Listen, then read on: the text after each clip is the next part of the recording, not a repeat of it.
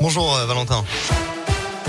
Bonjour Alexis, bonjour à tous. À la une de l'actualité, évidemment, c'est le jour J pour le premier tour de l'élection présidentielle. Depuis 2019, le répertoire électoral unique a remplacé la juxtaposition des 35 500 listes électorales tenues auparavant par chaque commune.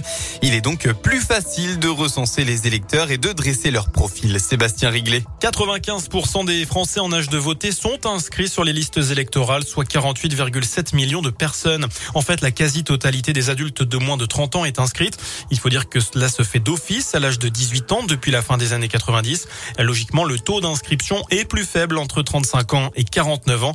Certaines personnes n'ont par exemple jamais fait la démarche de s'inscrire. Et puis tous les électeurs ne se réinscrivent pas après un déménagement et se retrouvent radiés par la mairie de leur ancien domicile.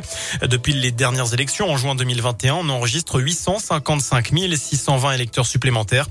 Parmi eux, 637 000 jeunes nés en 2003 ou début 2004 qui ont été inscrits automatiquement sur les listes et 53 000 inscriptions d'office de personnes qui ont obtenu la nationalité française dans ce laps de temps. Dernière observation, la part des démarches en ligne qui augmente. 55% des personnes qui se sont inscrits ou réinscrits cette année l'ont fait par Internet contre 35% l'année précédente.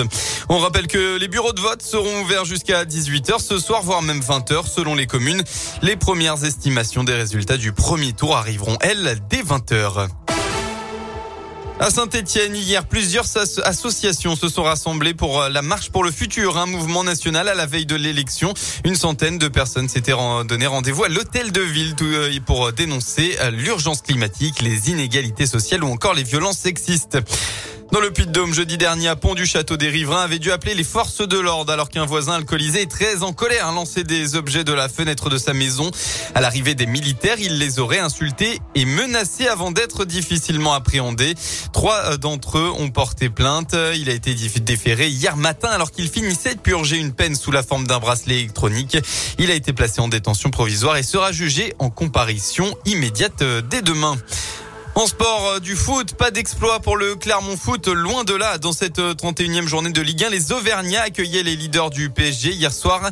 Malgré une réduction du score à 2 buts à 1, Clermont n'a pas fait le poids. Triplé d'Mbappé, triplé de Neymar, score final 6 buts à 1. Au classement, le club reste 17e. Tout à l'heure, les deux derniers, Bordeaux et Metz, s'affronteront à 13h.